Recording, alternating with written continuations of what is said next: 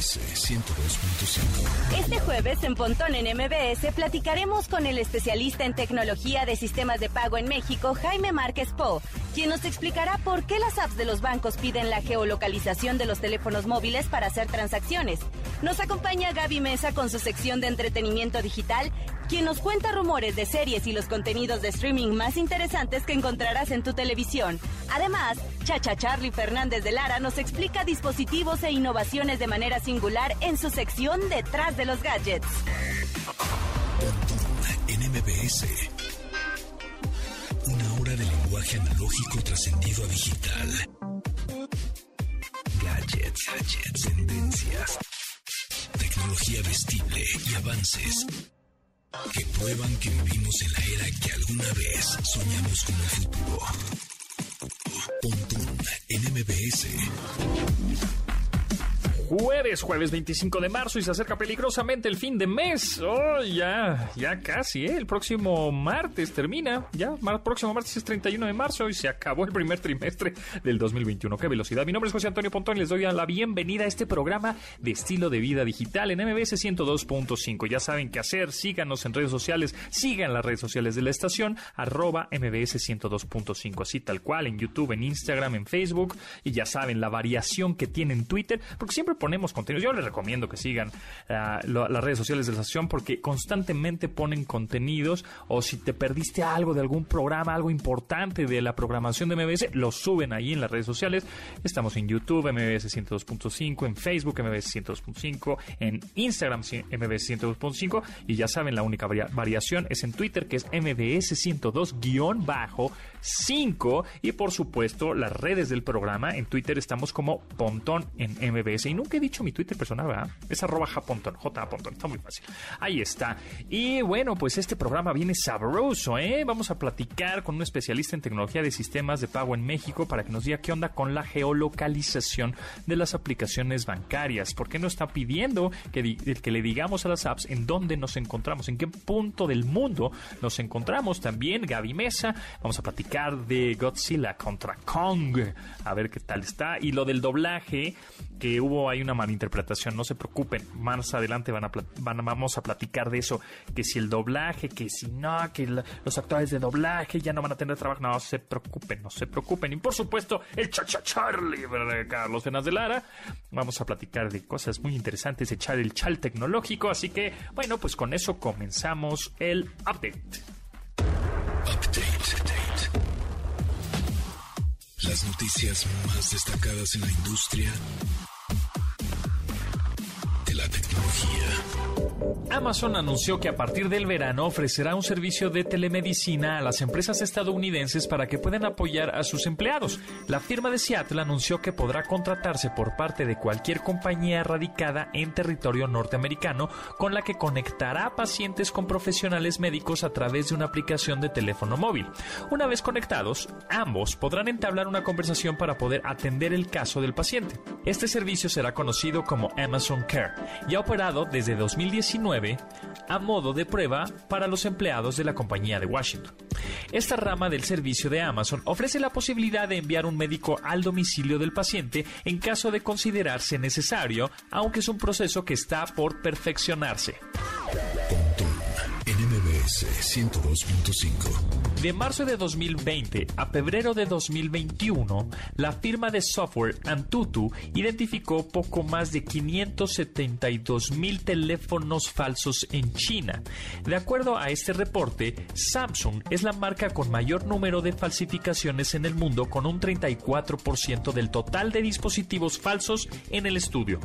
Apple ocupa la segunda posición con 13% y le sigue Huawei con 8%. Sin embargo, y pese al mayor número de falsificaciones, Samsung no ocupa la primera posición en cuanto al modelo más imitado, pues tal distinción, entre comillas, la ocupa el Huawei P10. Uno de los detalles que no figuran en las falsificaciones de los teléfonos inteligentes es la tecnología 5G, ya que las compañías que hacen las falsificaciones utilizan procesadores viejos de MediaTek.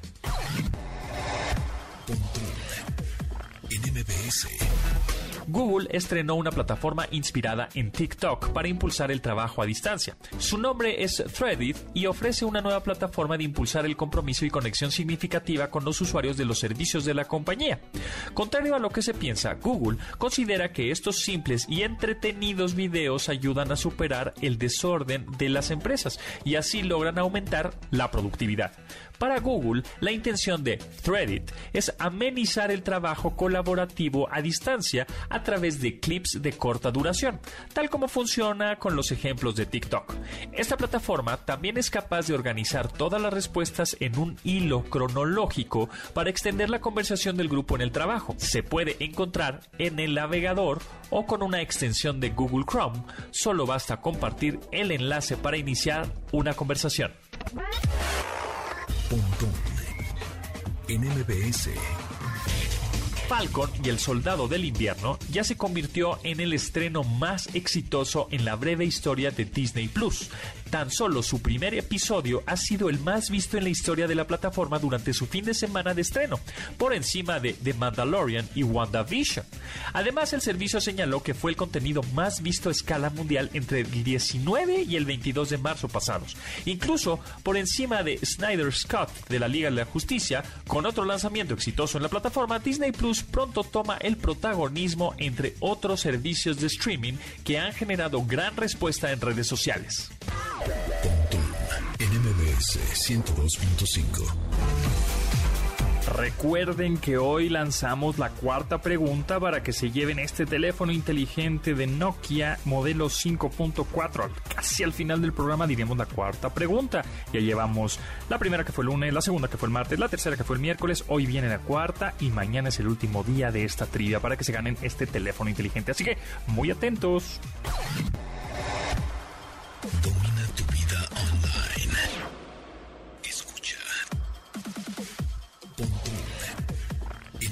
MBS. Techno Facts. Datos que debes tener almacenados en tu sistema.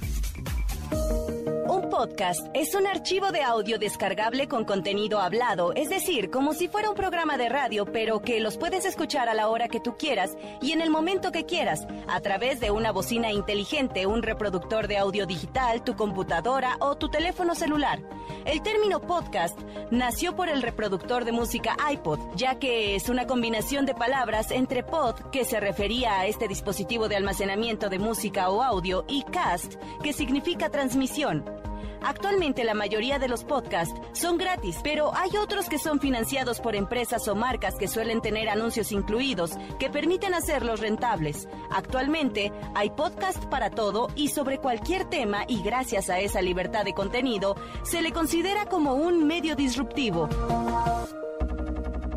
Si tienes dudas, comentarios, sugerencias o quieres compartir tu conocimiento tecnológico, mensaje nuestra cuenta de Instagram, arroba pontón MBS.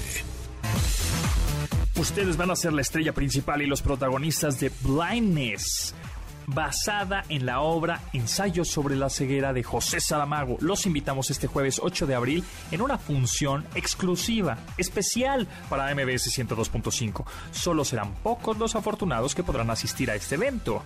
Estén al pendiente de toda la programación de MBS 102.5 para que puedan ganar una de las entradas de este exclusivo estreno, estreno, exclusivo estreno de Blindness. Twitter, arroba pontón MBS. Escuchas Pontón en MBS. Información digital decodificada para tu vida. Algoritmo. Música música en Pontón. En MBS. Cash on me, like I hit the lottery, the lottery. Pose a trip, watch on how they follow me. Wait, honey's blue, yeah, I got 'em all on me. Go, go, go, go, go, go, go, let's go. Mm, got a shoe, yeah, I keep a style on me, style on me. En abril de 2019, el rapero K-Camp lanzó el sencillo Lottery Renegade, aunque no fue sino hasta finales de año cuando la canción empezó a destacar. Esto se dio gracias a un reto de baile que suscitó en la red social TikTok, convirtiéndose en el primer sonido en la plataforma en ser utilizado en 20 millones de videos. K-Camp reconoció al coreógrafo Halai Harmon por este fenómeno, quien fue el encargado de crear el baile para que este reto en línea diera semejante resultado. K-Camp, la canción Lottery, Renegade.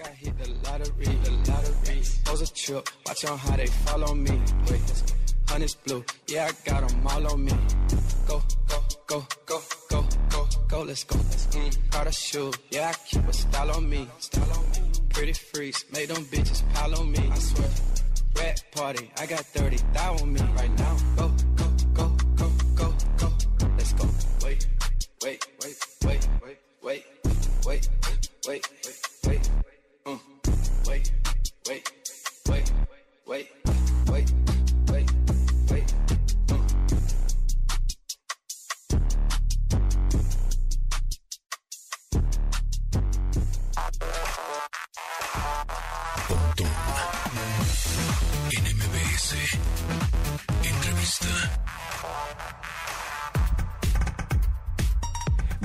Por seguir en sintonía en MBS 102.5 y en esta ocasión me da mucho gusto presentarles a Jaime Márquez Po, que encabeza el área de desarrollo de negocios y nuevos proyectos de STP. Jaime, ¿cómo estás? Bienvenido. ¿Qué tal, José Antonio? Muchas gracias por la invitación. Muy bien, ¿y tú? Todo bien, todo bien, gracias. Oye, Jaime, a ver, primero, antes que nada, poco a poco, paso a paso, ¿qué es STP? ¿A qué se dedica? Mira, e, STP es un participante en el sistema de pagos eh, y lo que nosotros hacemos es conectar a empresas directo a este sistema de pagos. ¿Para qué? Para que hagan sus transacciones, para que hagan transacciones a través del sistema SPAY de una manera más fácil, más rápida, ¿no? Nosotros le damos eh, servicio principalmente a fintechs eh, y, a, y, a, instituciones financieras como FOMS o Sofipos para que puedan generar, te digo, estas transacciones de una manera más fácil y mucho más rápida y bueno, más, más barato también, ¿no? Digamos que ustedes son los proveedores de la tecnología para que funcione todas estas transacciones entre bancos y entre cuentas. Correcto. Ok, perfecto, buenísimo. Y ahora, pues la pregunta que todos, a partir de notas que vimos en redes sociales, en medios, eh, y que como que medio nos crispó ahí la, la espalda, fue el por qué ahora las aplicaciones bancarias de los bancos nos quieren pedir la geolocalización. O sea, ¿por qué esas aplicaciones en donde nosotros hacemos transferencias de persona a persona, de empresa a empresa, quieren saber en dónde nos encontramos? precisamente en el mundo, en la ciudad, en la colonia? ¿Por qué? Mira, eh, antes de entrar en, el, en el por qué, un punto muy importante que a mí me gusta mencionar es este, este tema de la geolocalización ya viene de tiempo atrás con otras o con muchas otras aplicaciones que nosotros usamos eh, coloquialmente, ¿no? Correcto. Por ejemplo, nosotros, la, la fintech, ¿no? Nosotros ya nacimos con este tipo de con este tipo de, mecanismos de seguridad, ¿no? Entonces ahora que, que, estamos evolucionando a una, pues ahora sí que a medios de pago digitales y a un mundo completamente virtual, pues bueno, este es, es, es un es un es un paso que pues, eventualmente pues, instituciones financieras como los bancos, ¿no? Que tienen una este, un alcance mucho mayor este de, usuarios, pues ahora se meten a, a, este a este tipo de, mecanismos. Entonces, el, el, el por qué el por qué pues es muy sencillo. Este tipo de este tipo de cosas, fuera de un tema de, de, visualizar al, usuario y, ubicarlo, es un tema de nosotros como entidades financieras eh, lo, lo, estamos viendo más como un mecanismo de protección, ¿no? Este es importante mencionar que a la, a la hora de ver tu ubicación, ver tu transacción, ver dónde estás, hay, hay cierta información de todo eso, ¿no? Y entonces a nosotros como entidades financieras pues, nos permite ver esa información y pues al final del día si algo no cuadra con tu, con tu historial o algo no cuadra con tu información, pues, a nosotros nos, nos permite ayudarte, ¿no? Y, este, generar acciones inmediatas para que, pues para, para más que nada protegerte y obviamente pues, proteger tus recursos, ¿no? Ok, ¿y por qué nos alarmamos al decir, eh, o sea, al ver esas notas, nosotros como usuario final que hacemos de pronto, te digo, estas transacciones y movemos dinero, digo, tampoco grandes cantidades, pero estamos pagando que si el sueldo o que si un trabajito, etcétera? ¿Por qué de pronto nos alarmamos y decimos, no, no, esto es una invasión a mi privacidad? ¿Por qué quieren saber en dónde estoy? Mira, yo, creo que ahora sí que cualquier persona, si, si no, con cualquier tipo de información, si no da el consentimiento de darla, pues yo creo que es, es, es, es eh, es justificable que se alarmen, ¿no? El punto aquí, y lo que estamos haciendo, es lo más importante, es eh, entender el, y, dar, a, dar, a, conocer y dar a entender el de por qué se está haciendo esto. Que te digo, es, es más que nada un mecanismo de protección. Y mira, te pongo un ejemplo súper claro, súper sencillo, es si yo, yo Jaime, estoy en la Ciudad de México, yo aperturo una cuenta en la Ciudad de México, yo transacciono todos, no sé, los jueves a las 3 de la tarde para pagar mi renta en la Ciudad de México. Si de repente yo transacciono un jueves a las 3 de la tarde en la Ciudad de México y de repente alguien ve una transacción de Jaime en Mérida, pues entonces estos mecanismos ven y dicen, oye, eso está raro, ¿no? Entonces eso protege, me protege a mí de que esa transacción no ocurra, ¿no? Ok. ¿Y tiene que algo que ver con estas leyes de lavado de dinero o no necesariamente? Sí, claro. O sea, mira, el, el, principal, bueno, el, principal punto aquí, obviamente, es combatir el, lavado de dinero y el financiamiento al terrorismo, ¿no? El otro punto es eh, el tema de los fraudes que te acabo de mencionar. El lavado de dinero, ¿cómo lo protege? Pues mira, e, e, es de la misma manera, ¿no? Si yo soy una persona que labora en la Ciudad de México, que transacciona en la Ciudad de México y hace toda su vida en la Ciudad de México y de repente yo empiezo a generar unas transacciones fuera de donde siempre vivo con unos montos más grandes de lo que yo puedo percibir.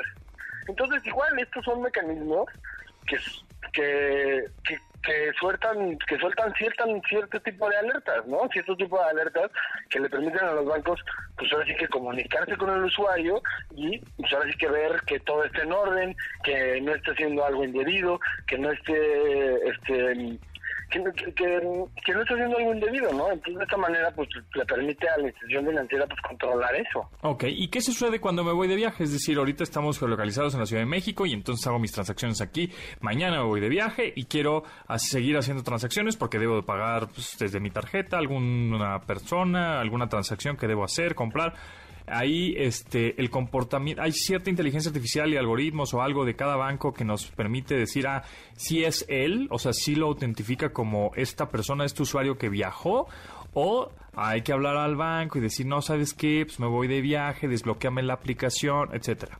No no no y, eso eh, qué, qué bueno que mencionaste cada banco para cada para cada usuario final tiene cierto perfil tiene cierta este tiene cierta información, ¿no? Entonces, derivado de tus transacciones, derivado de la geolocalización, de cómo haces tus transacciones, dónde las usas, etcétera, pues ya las instituciones financieras tenemos esa información de, los usuarios, ¿no? Entonces nosotros sabemos más o menos si tenemos un parámetro y obviamente hay, existe un nivel de riesgo de ciertas personas y de otras personas entonces derivado de eso pues nosotros generamos pues este pues un, un nivel de riesgo y, y, ciertos parámetros y ciertos parámetros de, operación, ¿no? También nosotros como usuarios a la hora de aperturar una cuenta en una fintech o en un banco, pues también tenemos eh, una cosa llamada el perfil transaccional, que ese perfil transaccional nos dice, pues yo voy a operar de tanto a tanto y más o menos opero esto y tal.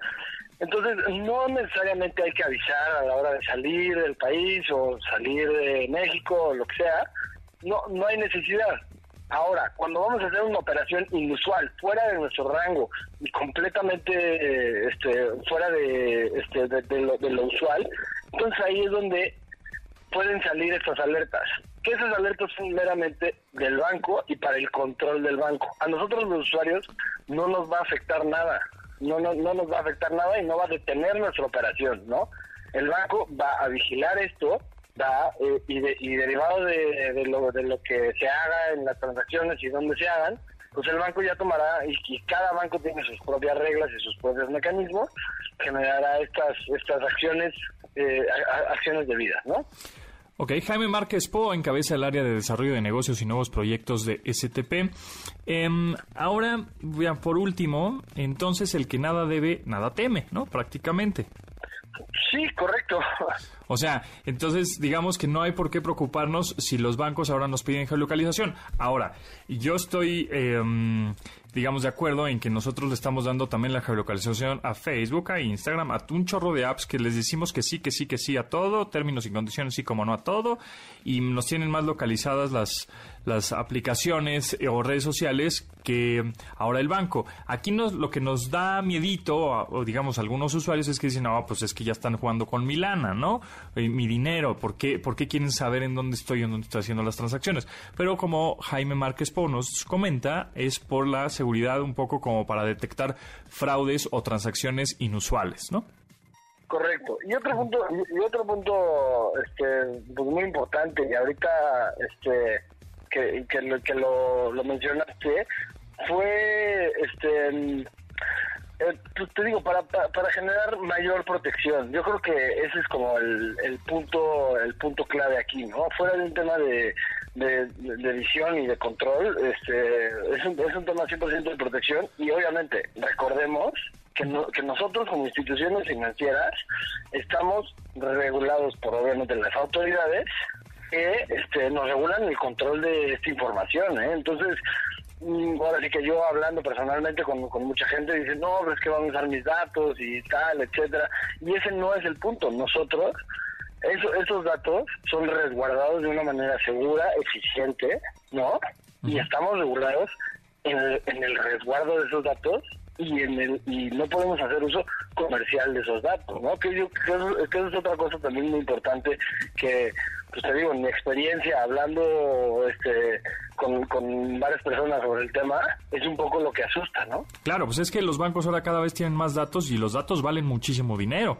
Y esa base de datos y esa big data que se está generando de cada perfil de usuario, pues es una lana lo que vale para publicidad o ventas o lo que sea, ¿no? Entonces eso también es importante, que los bancos realmente resguarden, resguarden esos datos de una manera este, pues totalmente segura para que no haya ninguna filtración de, de esos... Eh, de todos esos perfiles de usuarios que valen mucha, mucho dinero. Sí, totalmente de acuerdo.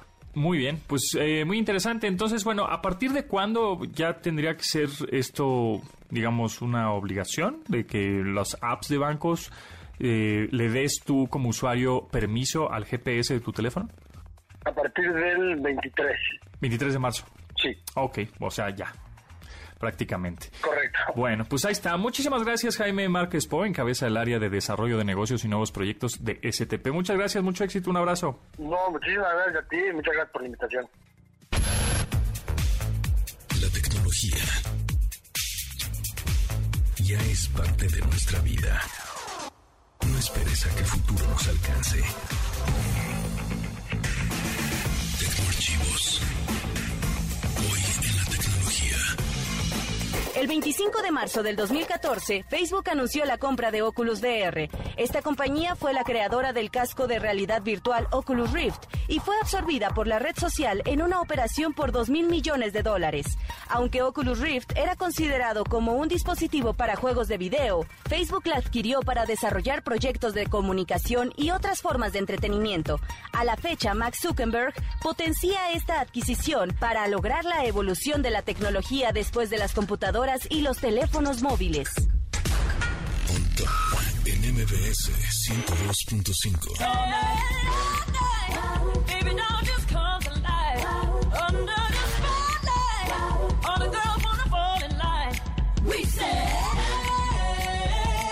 Here the boys, gotta give a little show Here come the boys again a show a little more. Parte de la banda sonora de la película Burlesque en 2010, Show Me How You're Burlesque, es una canción de Cristina Aguilera que también incluyó en su álbum Bionic ese mismo año. Originalmente era conocida como Spotlight y así se dio a conocer para la comunidad de fanáticos del artista, antes de integrar todos los arreglos que incluyeron saxofón, trombón, trompeta y percusiones. En 2020, usuarios de TikTok aprovecharon los distintos falsetos de Cristina Aguilera para hacer un reto viral conocido como el Burlesque Riff, donde varias personas quisieron equiparar las facultades vocales de la cantante. Cristina Aguilera, Show Me How You Burlesque.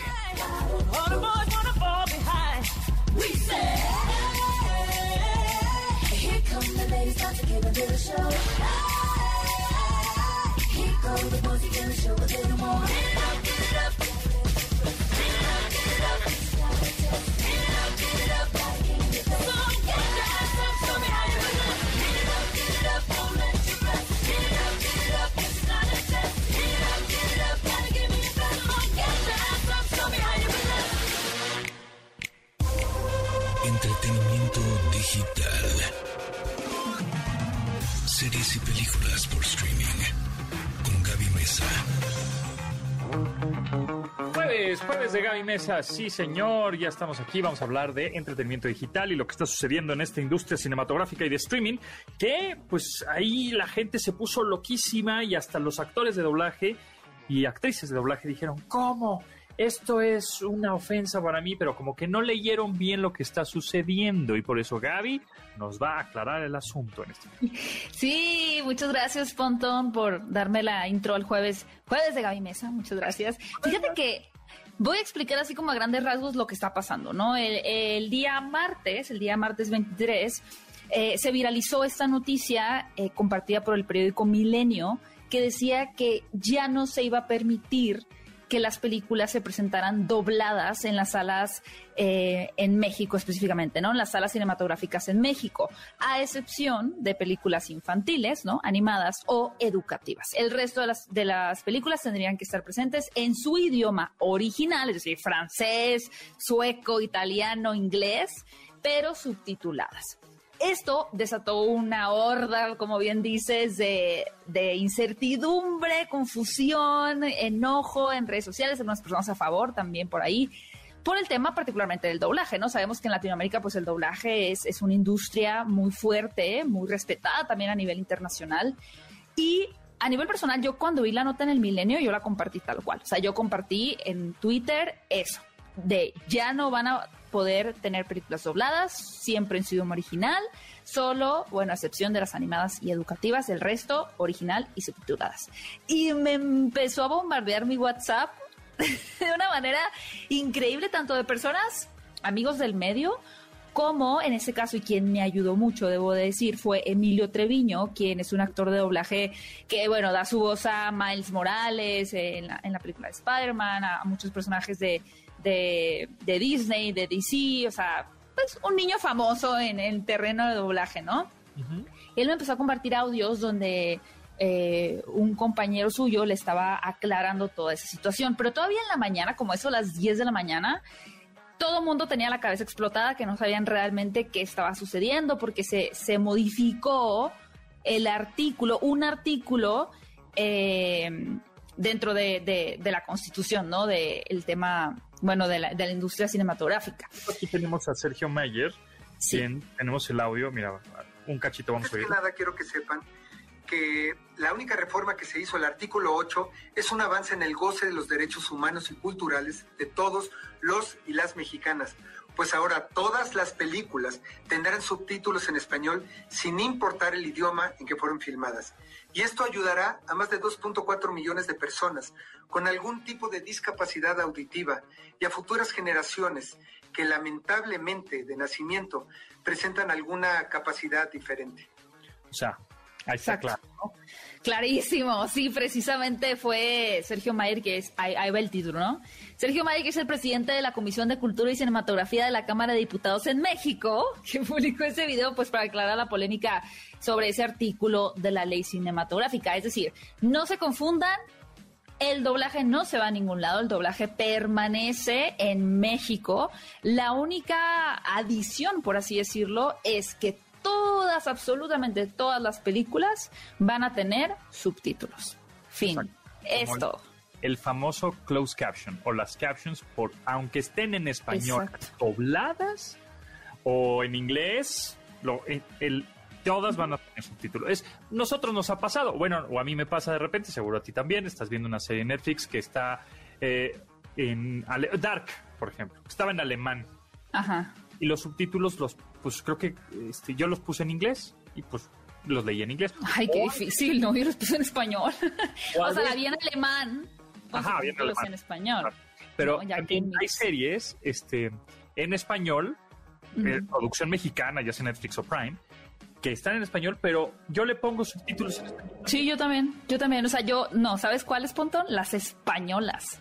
Ah, ¿Qué tal que no les entiendes nada? Y el otro día lo hablaba con un amigo español y me decía, bueno, pero es que no eres tú, ¿eh? Me decía, en España también lo tenemos que hacer porque hay muchos acentos, eh, pues hay una variedad, una, una riqueza ahí en acentos que no les entienden ni ellos, ¿sabes? Y es como, Sí.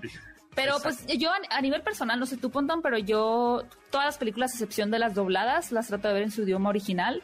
Ujú. Eh, y creo que mi cerebro, eso sí, ya se acostumbró mucho a leer subtítulos, ¿no? Entonces, de pronto tal vez voy a estar viendo una película doblada al español eh, animada, a la cual mm, usualmente no le hubiera puesto subtítulos.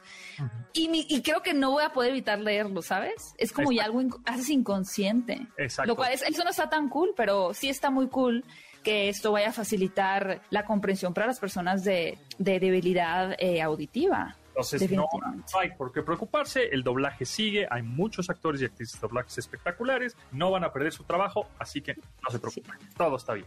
Tranquilos, hermanos. Ahora vamos a Godzilla contra Kong. Ah, Me traigo una playera, no, no pueden ver, pero mi playera es de Godzilla contra Kang. Exactamente, vi tu entrevista en Fuera de Focos. Ay, gracias. Canal, lleguemos al millón, por favor, ya casi. Cuatro mil más. Eh, ¿Cuatro mil más? Ah, no. Cuatro o sea, mil suscriptores para el millón. No, pero eso puede tardar dos semanas, ¿eh? El próximo mes vamos a festejar con esa placa de oro. Se lo debo todo a este programa. Gracias, Pontón. No, a ti, no, hombre, gracias a ti. Este, el aplauso es para ti. Bueno, el caso es que eh, vi tu, tu entrevista y al final, spoiler alert, Isa González y Damián Bichir son Team Kong. Team Kong, híjole, mira. Godzilla. Claro, Godzilla. Es que, mira, la realidad es que es más fácil empatizar con Kong porque, bueno, esta teoría que venimos del mono y al final, pues, los monos, los simios, chimpancés, tienen muchas expresiones muy humanas, ¿no? Finalmente, pues, nos podemos relacionar automáticamente con ellos y ver a Kong triste, enojado, feliz, pues, no puedes evitar amar a Kong. Y en esta película, la verdad es que en un punto consideré cambiarme de bando. Voy a ser muy honesta, dije, "Ugh, Kong es muy adorable, de verdad. O sea, más que en la película de la Isla Calavera, creo que en esta película se ve muy adorable porque está en una posición muy vulnerable, ¿no? Eh, ya la vi la película dos veces. La primera película justo la vi para esa entrevista y la vi en mi televisión, que pues no está chiquita, pero no es una pantalla IMAX. Y la segunda vez la vi en pantalla IMAX. De verdad, creo que es... No, no, no, no he podido experimentar tanto este doble formato, pero sí es una película que se tiene que ver en el cine. O sea, realmente fue concebida como una experiencia inmersiva que si bien puedes disfrutarla en una pantalla chica en un celular sin problema, el impacto cambia muchísimo si la ves en la pantalla grande. ¿Y, ¿Y cuáles son los papeles que hacen, interpretan Isa González y Damián Bichir? Isa González y Damián Bichir, eh, no es spoiler amigos porque está ahí en IMDB, son padre e hija. De ahí ya no puedo decir más porque siento que uno, un, o sea, un rol específico de uno de ellos sí sería un spoiler. Es una película, fíjate, Pontón, que igual no, por lo mismo no voy a hablar tanto de esto, porque han sido muy reservados en sus trailers. Si te das cuenta de lo que sucede realmente en la película, no contaron nada, ¿eh? No contaron nada, no te dicen quién realmente es el villano, eh, no te dicen cuál va a ser la misión, por qué se enfrenta Godzilla contra Kong en realidad. Entonces, no quiero arruinarle la experiencia a nadie. Vale mucho la pena ver esta película en el cine, 100% vale la pena. Y pues yo siempre voy a ser Team Godzilla, independientemente de lo que pase. Muy bien. ¿Cuántas palomitas de oro le damos? Le doy tres palomitas de oro. Pues. Querías que le diera más.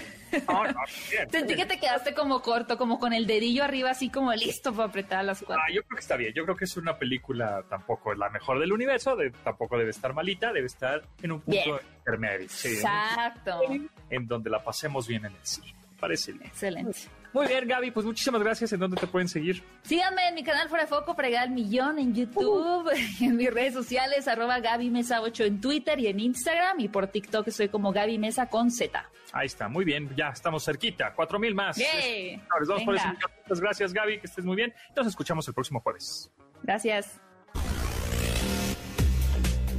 Aprovecha la tecnología que tenemos en nuestras manos. Esto es Pontón en MBS 102.5. Bio. El personaje de la semana. Emma Watson es encantadora y uno de los personajes más entrañables de la juventud en el medio cinematográfico. Sin embargo, hay varios factores que la mantienen como una de las personalidades más singulares en Hollywood y Reino Unido. A continuación, les contaremos algunos de los hechos que hacen de Emma Watson tan especial. Ella lleva cerca de 30 diarios diferentes. Los temas sobre los que les gusta llevar bitácora van desde sus sueños o consejos que le han dado hasta sus clases de yoga, actuación y la gente que ha conocido.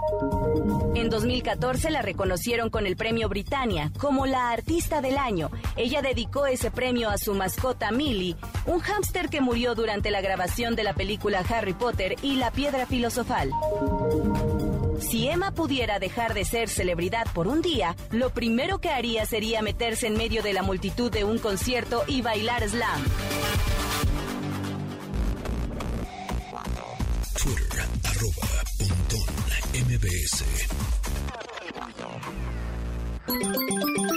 Ese sonido quiere decir que tenemos la cuarta pregunta. cuarta pregunta. Hoy es jueves, entonces es el turno de la cuarta pregunta para llevarse este Nokia modelo 5.4 que tiene cuatro cámaras. Está buenazo, tiene una pantalla de 6.39 pulgadas. Eh, cuatro cámaras, la principal es de 48 megapíxeles, una batería de 4000 miliamperes. Dura los dos días, tiene sensor de huellas eh, dactilares, tiene reconocimiento facial. Bueno, pues la cuarta pregunta, recuerden, recuerden que hasta mañana me tienen que mandar el correo con las cinco preguntas. Em, con las respuestas correctas, evidentemente. El primero, el primer mail que, ya, que llegue a pontirregalos.gmail.com con las respuestas correctas a las cinco preguntas. Ahorita vamos en la cuarta, mañana sale la quinta. Se va a ganar este Nokia 5.4. La cuarta pregunta es: ¿Cuál es el modelo de teléfono Nokia que el personaje de Neo en la película de Matrix utiliza al contestar la primera llamada. Esta en la primera película de Matrix, ¿ok?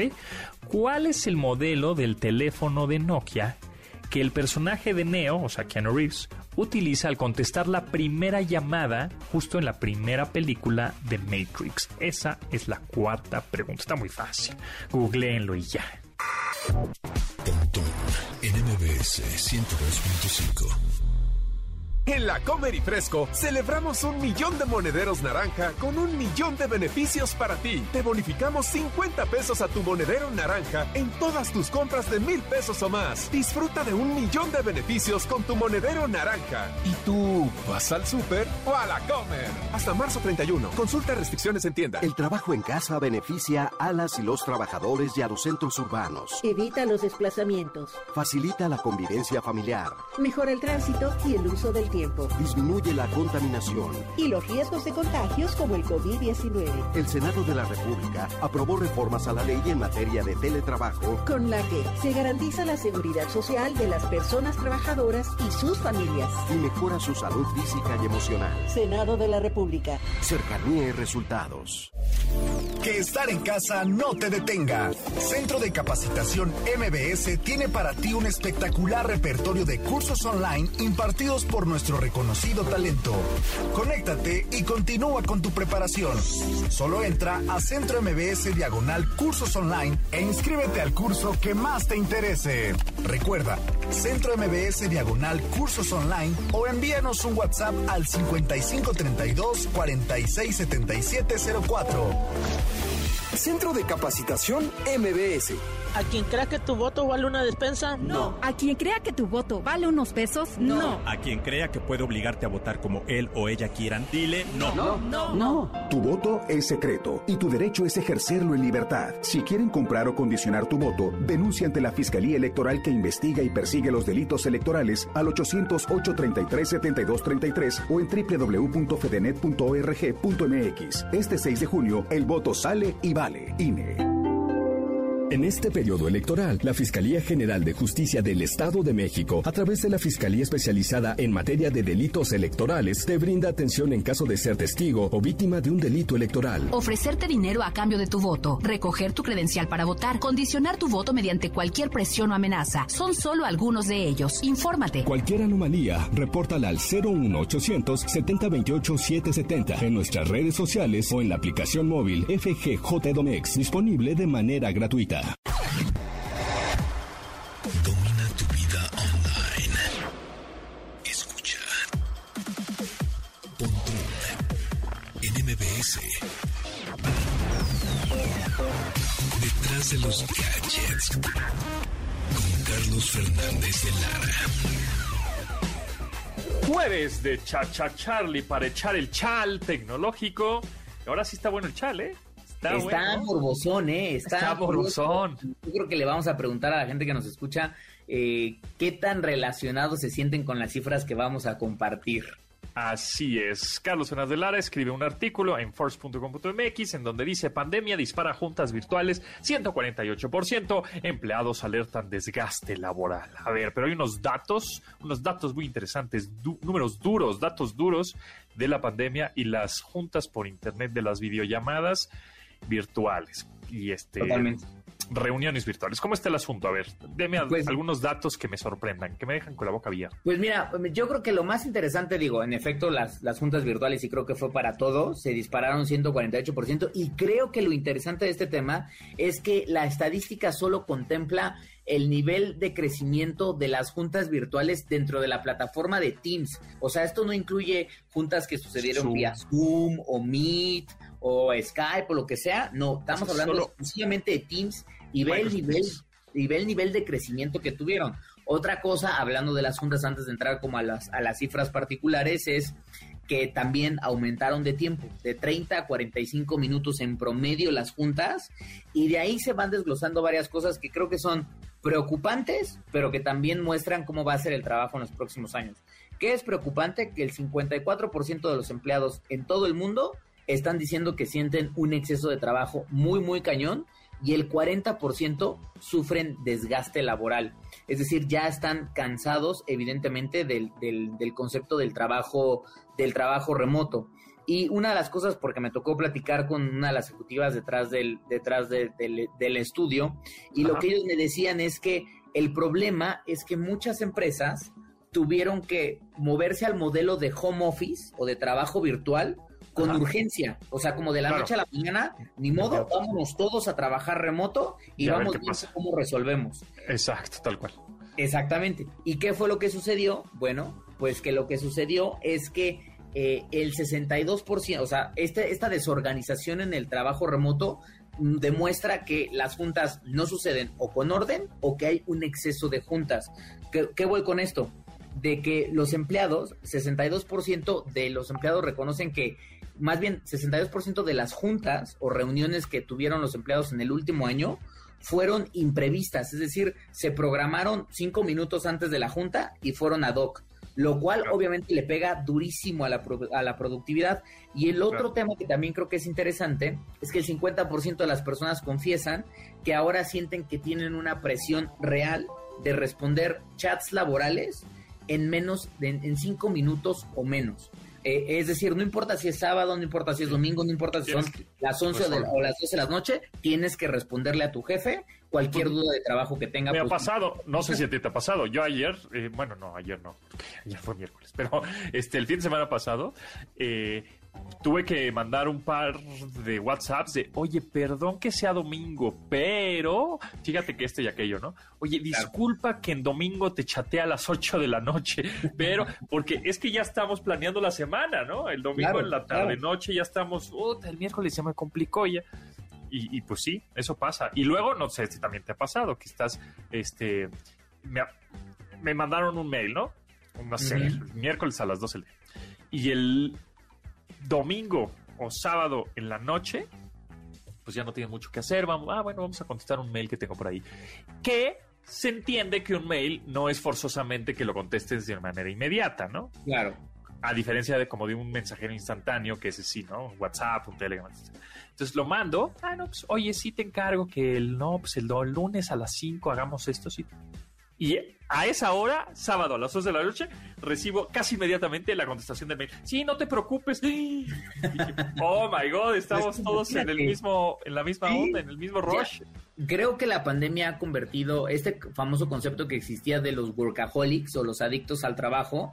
Creo que de cierta forma a todos nos ha, y los datos de Microsoft lo demuestran, nos ha convertido un poquito en workaholics, porque además el estudio es muy claro en decir el problema para muchos empleados es que de por sí la tecnología en los últimos años, no solo por pandemia, en los últimos años ya había empezado a borrar las líneas entre vida personal y vida laboral. Es decir, desde, desde el momento en el que llegó WhatsApp, tu jefe tenía una, manera de, de, contactarte directo. Es más, incluso desde antes, desde los teléfonos móviles, tu jefe ya tenía una manera de contactarte y encontrarte en cualquier momento con WhatsApp o con estas herramientas de mensajería instantánea, eso digamos que aumentó todavía más al grado de que el jefe sentía de que podía escribirte en fines de semana o poderte escribir a deshoras o incluso cuando ya no estabas en horario laboral o incluso en tus vacaciones de, oye, perdóname que estés en vacaciones, pero ¿te acuerdas de? Y entonces como de, bro, estoy en vacaciones, este, lleva, debe haber un momento en donde yo parto con mi vida. Bueno, pues con pandemia esto se volvió más complicado. Y yo creo que sabes también por qué se volvió más complicado, porque la gente, lamentablemente, muchos millones de mexicanos perdieron su chamba. Y si tu jefe te dice el domingo a las 5 o a las 8 de la noche, oye, pues, sí, sí, sí, señor, claro. O sea, no estamos, el horno no está para bollos para ponernos medio rockstars y divas y decir, no, estoy en domingo. Totalmente. no, hay que estar cuidando la chamba, lo que haya en el momento que haya, te lo resuelvo, compadre. y que incluso hay una cifra interesante del estudio en donde dice que que por, por esta misma situación, por el desgaste laboral, por la presión que han sentido los, los trabajadores, cerca del 41% a nivel global de los empleados están pensando en renunciar en su trabajo, o sea, en dejar su trabajo porque, porque ya no aguantan más y decir ya, San se acabó.